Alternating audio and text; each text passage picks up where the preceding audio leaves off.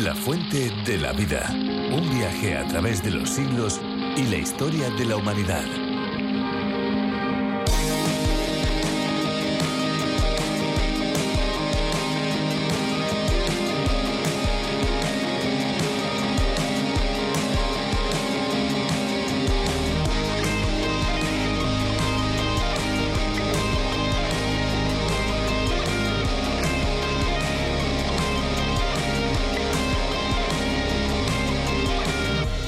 La limpieza con agua ozonizada hace innecesario el uso de productos químicos en los procesos de limpieza de mantenimiento, consiguiendo además unos niveles de higienización difícilmente superables. A efectos de higienización, el ozono elimina el 99,9% de las bacterias nocivas, tales como por ejemplo la salmonela. Seis segundos de contacto son suficientes para que el ozono consiga los máximos niveles de higienización. Los sistemas de limpieza a base de agua ozonizada permiten ahorrar tiempo, reducir costes y proteger el medio ambiente. Aquí estamos una vez más preparados para disfrutar de un programa especial, un programa único, diferente y a disposición de todos. Esto es La Fuente de la Vida. ¿Qué tal amigos? ¿Cómo están? ¿Cómo se encuentran? Les habla Esperanza Suárez y les doy una cordialísima bienvenida. Pues me hago la pregunta, ¿qué hace de la Biblia un libro tan especial? Sencillamente se trata de un conjunto de documentos reconocidos como la palabra de Dios porque fueron escritos por autores inspirados por el propio Creador. Son 66 libros, más de mil capítulos escritos a lo largo de varios siglos, pero con un único mensaje coherente y verdadero. La Fuente de la Vida proporciona un medio de aprendizaje profundo de la palabra de Dios. Está en el aire desde hace varias décadas y llega a más de 80 países con sus respectivos idiomas. Qué bueno es saber que las versiones en castellano también están alcanzando a personas de otras procedencias. Tenemos oyentes de Costa Rica, de Uruguay, de Argentina, de Ecuador, de México y hasta de Canadá. Muchísimas gracias por los mensajes que desde estos lugares nos están enviando. Vamos a descubrir la Biblia hoy un poquito más, pero antes de pasar a la reflexión, vamos a disfrutar de una canción que hemos seleccionado especialmente para ustedes.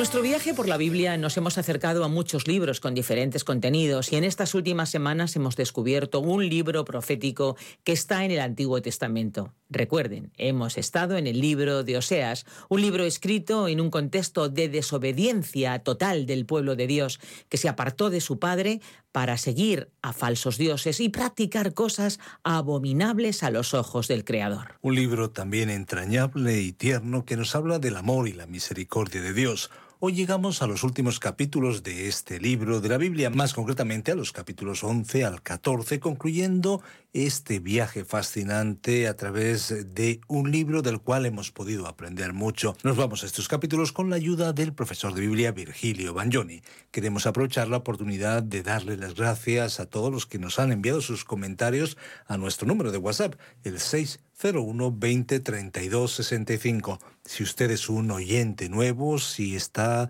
descargando nuestro podcast en alguna de las plataformas digitales, por favor eh, díganoslo en el 601 20 32 65, además de pedir los bosquejos y las notas de nuestro programa. 601 20 32 65. Gracias por seguir en lafuentedelavida.com y en nuestra aplicación multilingüe La Fuente de la Vida.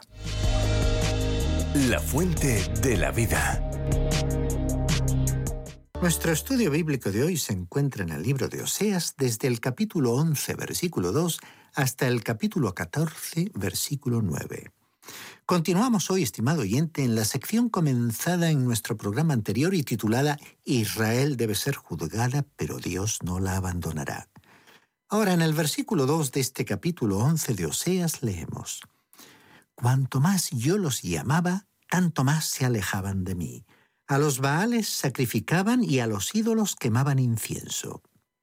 Dios había expulsado de la tierra a los cananeos y a otros pueblos paganos porque adoraban a Baalín. Sin embargo, cuando los israelitas entraron en la tierra, ellos también se implicaron en la adoración a los Baalín y a las imágenes talladas. Y en el versículo 3 leemos, Con todo yo enseñaba a andar a Efraín, tomándolo por los brazos, mas ellos no comprendieron que yo los cuidaba. Dios bendecía a Israel de maneras muy diferentes y su bendición fue la forma bondadosa en que los guió. Y dice el versículo 4, Con cuerdas humanas los atraje, con cuerdas de amor.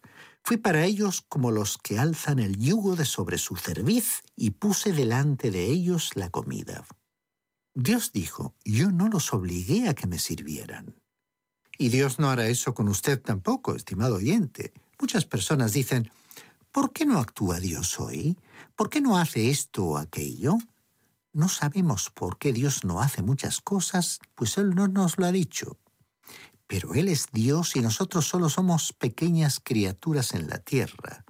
Y nos falta mucha información. Aunque no podamos responder a esas preguntas, sí sabemos una cosa. Dios no obliga a nadie. La única cuerda que Él pondrá a su alrededor será una cuerda de amor. Él dijo, no os pondré una brida, no os empujaré. La única súplica que os haré será deciros que os amo. Estimado oyente, esa es la apelación que Dios nos presenta hoy a usted y a mí. Él removió cielo y tierra para llegar a la puerta de su corazón, pero allí Él se detuvo y amablemente llama a la puerta y dice, Mira que estoy a la puerta y llamo. Allí es donde Él se encuentra. Él nunca ha forzado una puerta. Él no se introducirá a la fuerza. Usted es el que tendrá que responder a su amor. Y dice el versículo 5, No volverá a tierra de Egipto, sino que el asirio mismo será su rey, porque no se quisieron convertir. Israel se apresuró a recurrir a Egipto para pedir ayuda, pero entonces descubrió que Egipto era su enemigo. Después recurrió a Siria, también para obtener ayuda, y Dios dijo, haré que Siria se convierta en su rey. Y Asiria fue el lugar al cual Dios envió a Israel a vivir en cautiverio.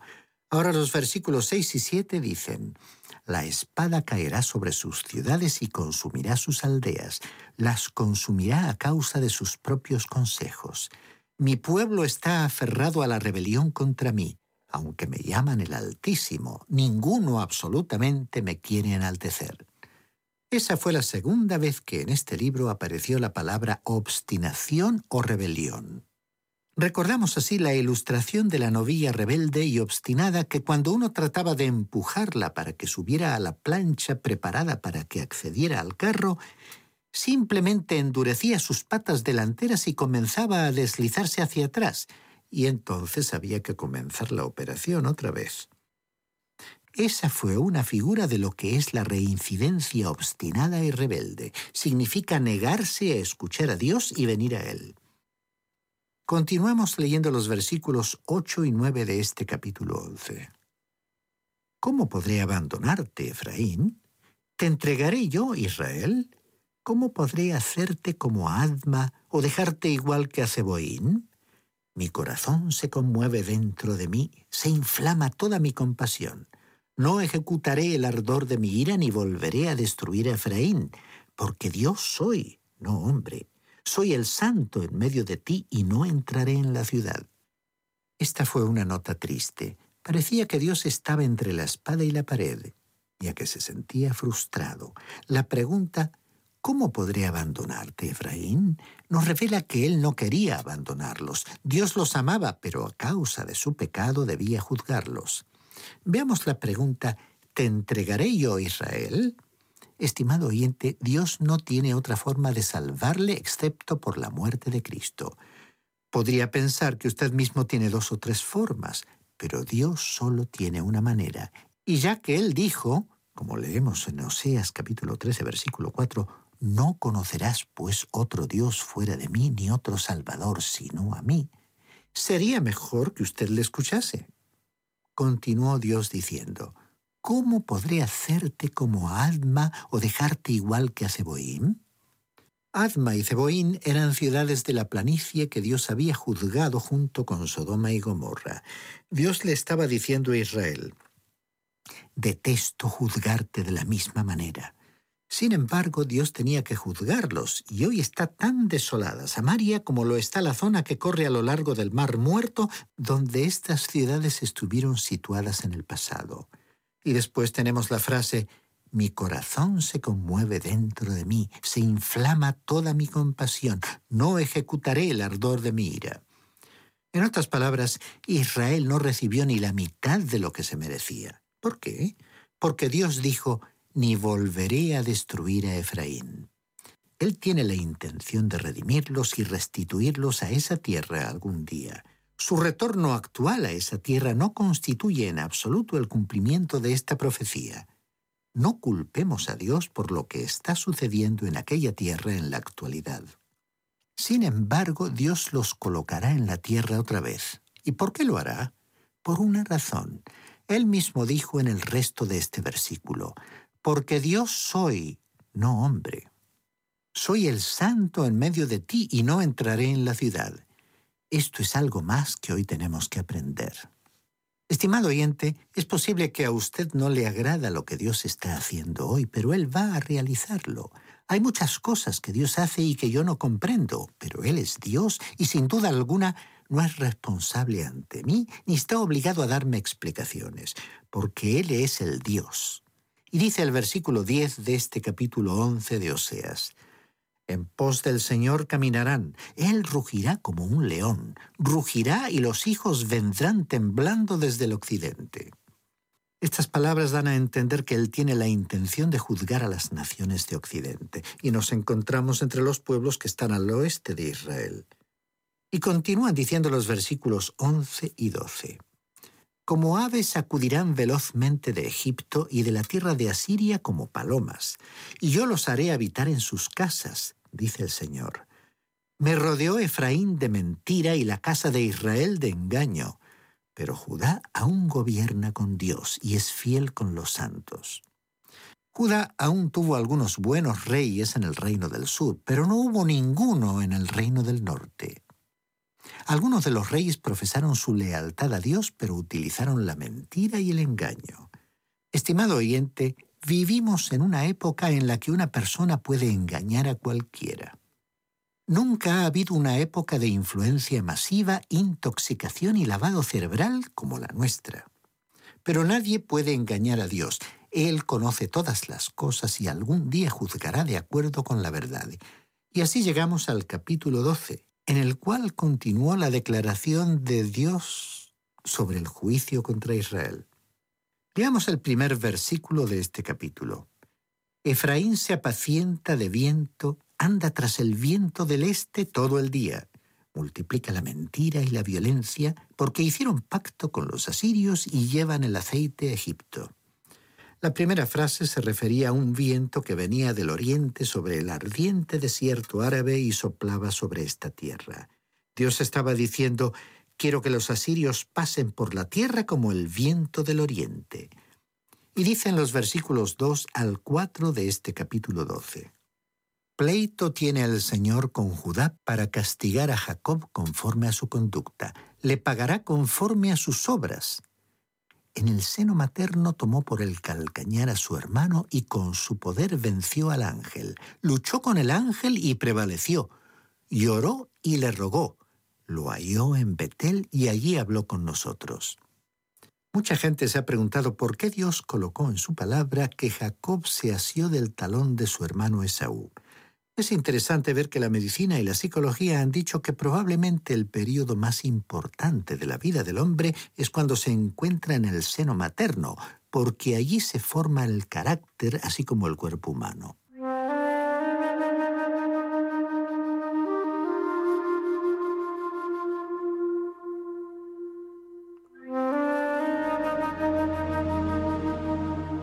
Estimado oyente, usted puede luchar contra Dios todo lo que quiera, pero usted nunca ganará hasta que se rinda ante Él. Ahora el versículo 5 de este capítulo 12 de Oseas dice, Mas el Señor es Dios de los ejércitos, el Señor es su nombre. El nombre Jehová o el Señor es el nombre que Dios dio a Israel como un recordatorio. Él dijo, vosotros siempre me conoceréis por mi nombre. Yo soy Jehová, el que existe por sí mismo, el Dios viviente. No necesitamos imágenes para recordarnos a Dios. Su mismo nombre expresa su naturaleza. Y dice el versículo 6, Tú pues vuélvete a tu Dios, guarda misericordia y juicio, y en tu Dios confía siempre. Esta gente necesitaba practicar lo que predicaban. En nuestro tiempo, la adoración de Satanás y las desviaciones de la inmoralidad han conducido a los peores crímenes. Solo yendo al Dios vivo y esperando continuamente en Él tendremos misericordia y justicia. Ellas van juntas. Uno no tendría una sin la otra. Luego, en el versículo 7 leemos, Canaán tiene en su mano pesas falsas, le gusta defraudar. Esto nos habla de la falta de honradez en los negocios, que es algo que Dios no aprueba.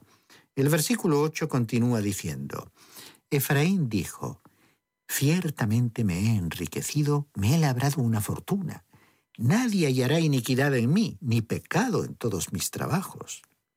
En otras palabras, Efraín creyó que podía solucionar sus problemas con el dinero. Ellos habían obtenido su dinero deshonestamente, pero pensaban que estaban siendo bendecidos por Dios. Después, en el versículo 9 de este capítulo 12, leemos, Pero yo soy el Señor, tu Dios, desde la tierra de Egipto. Aún te haré morar en tiendas, como en los días de la fiesta. Dios le estaba diciendo a Israel, Yo no he concluido mi trato contigo y dice el versículo 11, ¿es Galaad iniquidad? Ciertamente vanidad han sido. En Gilgal sacrificaron bueyes y sus altares son como montones de piedras sobre los surcos del campo. Galaad fue el lugar donde debería haberse provisto un bálsamo para curar las heridas, pero en aquel momento era un lugar donde se practicaba el pecado. Y dice el versículo 14 de este capítulo 12 de Oseas, Efraín ha irritado a Dios amargamente. Por tanto, su Señor hará recaer sobre él la sangre derramada y le pagará sus agravios. O sea que su sangre sería dejada sobre su propia cabeza, porque ese pueblo era culpable y merecía la muerte. La sangre había sido derramada profusamente y la culpa de su pecado permanecía sobre ellos. Es que Israel se había alejado de Dios y en consecuencia él debía juzgarlos. Y así llegamos al capítulo 13. En este capítulo vemos que el juicio de Dios sobre Israel era inevitable. Dice el versículo 1, Cuando Efraín hablaba, cundía el temor. Fue exaltado en Israel, mas pecó en Baal y murió. Es decir, que cuando Efraín servía al Dios vivo, Dios lo exaltó. Pero cuando comenzó a adorar a Baal, él murió. Estimado oyente, no solo murió y fue sacado de esa tierra, sino que la tierra misma también murió y no creemos que haya revivido hoy. Las ruinas de Samaria y de otras ciudades en aquella región son las más desoladas que uno puede encontrar en cualquier lugar del mundo. Ahora el versículo 2 del capítulo 13 de Oseas dice, Ahora siguen en su pecado, con su plata se han hecho imágenes de fundición, ídolos de su invención, todo obra de artífices. Y entonces dicen a los sacrificadores que besen a los becerros. Esta era una forma de adoración. Esta gente se estaba realmente acercando y besando a los becerros de oro. Muchas personas piensan que si besan una imagen o si besan cierta superficie de tierra, están adorando a Dios. En Israel uno puede observar que en el jardín del sepulcro, por ejemplo, algunas personas que lo visitan se ponen de rodillas y besan la tierra. Hay personas que piensan que ese es un lugar santo y que fue allí donde el Señor estuvo sepultado. Pero Él no está allí ahora. Él está vivo y a la derecha de Dios. Es imposible besarle hoy, pero usted puede adorarle y alabarle. No tiene realmente sentido besar algo como un acto de adoración al Dios vivo y verdadero. Usted puede adorarle, estimado oyente, por medio de la vida que usted vive, es decir, en la forma en que atiende su trabajo o conduce sus negocios, en la manera en que se comporta socialmente, en la familia, y no solo por la manera en que usted actúa en un santuario. Nosotros somos los que hemos marcado una diferencia entre el santuario y la calle, pero ante la mirada de Dios no hay en absoluto ninguna diferencia. Y dice el versículo 4, Mas yo soy el Señor tu Dios desde la tierra de Egipto no conocerás, pues, otro Dios fuera de mí, ni otro Salvador sino a mí. Usted puede presentar su propio plan de salvación, estimado oyente, pero Él es el único Salvador, y ya que lo es, sería mejor que usted viniera a Dios por el camino que Él ha trazado.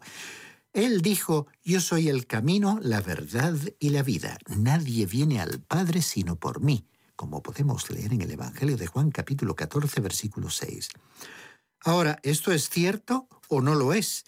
Millones de personas han recorrido ese camino y han descubierto que esto es cierto. Usted puede creer que tiene su propio camino de salvación, pero Dios es el único Salvador y Él es el único que puede ofrecerle un plan de salvación. Y en los versículos 5 y 6 de este capítulo 13 de Oseas leemos, Yo te conocí en el desierto, en tierra seca en sus pastos se saciaron y una vez repletos se ensoberbeció su corazón. Por esta causa se olvidaron de mí. Dios les recordó la liberación de Egipto, les aseguró que no los abandonaría, pero iba a juzgarlos. Y dicen los versículos 7 y 8. Por tanto yo seré para ellos como león, como un leopardo en el camino los acecharé. Como osa que ha perdido a sus hijos, los atacaré y desgarraré las fibras de su corazón, y allí los devoraré como león. Fiera del campo los despedazará. Hay aquí un detalle profético interesante. En la visión de Daniel capítulo 7, Babilonia fue representada como un león. Grecia, bajo Alejandro Magno, fue representada como un leopardo y el imperio medo-persa representado por un oso. Ahora aquí, en la profecía de Oseas, Dios estaba diciendo que en el futuro Él vendría contra ellos como un león y un leopardo, pero que en el futuro inmediato Él vendría como un oso, representado por Medo Persia, que en aquella época estaba dominado por Asiria. Dios dijo aquí que los atacaría como una osa que ha perdido a sus hijos. No hay nada más feroz que una osa que ha sido privada de sus cachorros y ella fue una ilustración apta para el brutal ejército asirio. Y el versículo 9 dice, Te perdiste, Israel, mas en mí está tu ayuda. Con frecuencia culpamos a Dios de lo que nos sucede. Cuando usted se sienta así, este es un buen versículo para leer. Al decir te perdiste, se le estaba recordando al pueblo que era responsable por su situación. Usted puede también obtener su ayuda. Dicen los versículos 10 y 11. ¿Dónde está tu rey para que te salve en todas tus ciudades y tus jueces a los que dijiste, dame un rey y príncipes? Te di un rey en mi furor y te lo quité en mi ira. Y ese rey fue Saúl. Cuando Israel pidió un rey, Dios les dio a Saúl. Y aquí dice, te lo quité en mi ira. Y él quitó al último rey del reino del norte, llamado Oseas, y él quitó a Sedequías del reino del sur fue su juicio al principio de la historia de Israel como nación unida y sería su juicio al final. Como dice el versículo siguiente, el 16, Samaria sería asolada y así está en la actualidad.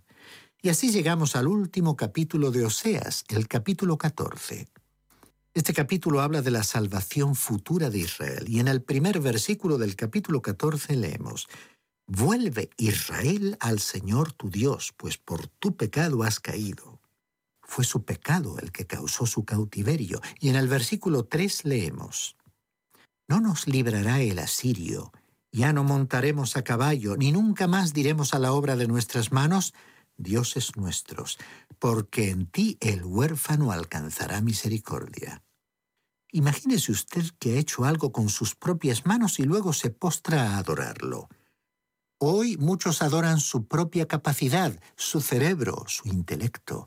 Adoran lo que están haciendo y lo que son capaces de hacer. Cuando uno hace semejantes cosas, no es más que un pagano. Y en el versículo 4 leemos, Yo los sanaré de su rebelión, los amaré de pura gracia, porque mi ira se apartó de ellos. La promesa aquí fue, Yo sanaré su rebelión. Por su amor y su gracia, su ira se disipará. Y ahora leamos el versículo 8. Efraín dirá, ¿qué tengo que ver con los ídolos? Yo lo oiré y velaré por él. Yo seré para él como un pino siempre verde. De mí procederá tu fruto. Este es uno de los versículos más hermosos de la Biblia. Es como una canción de victoria. Finalmente Dios va a triunfar y el amor va a obtener la victoria. Él había dicho a Efraín, Oh Efraín, ¿cómo te abandonaré? Después dijo, Los dejé solos porque se habían vuelto a los ídolos. Pero finalmente Dios dijo que llegaría un día en el que ellos verían el gran error que habían cometido y regresarían a Él. En las palabras futuras de Efraín, ¿qué tengo que ver con los ídolos? Vemos su cambio de actitud. No podemos evitar pensar, en medio de la tragedia del pecado, de este drama de la vida humana que se está representando en el mundo de hoy, que Dios va a venir como el vencedor. El gran retorno a Dios tendrá lugar en el futuro, en el período de la gran tribulación, y el reino también será un período de salvación. Así que, estimado oyente, Dios va a triunfar, el amor triunfará. Y así, estimado oyente, concluimos nuestro estudio del libro de Oseas. En nuestro próximo programa regresaremos al Nuevo Testamento para estudiar el libro de Santiago. Le invitamos, pues, a que continúe acompañándonos en esta nueva etapa de nuestro viaje a través de la Biblia.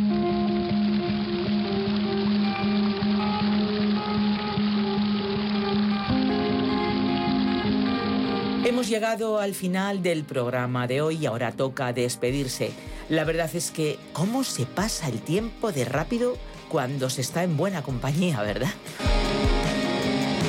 Hay que decir que si no pueden acompañarnos por la señal de radio, les recordamos que el programa de hoy y los anteriores están disponibles en nuestra web lafuentedelavida.com o bien en la aplicación La Fuente de la Vida que también se puede encontrar con el nombre a través de la Biblia.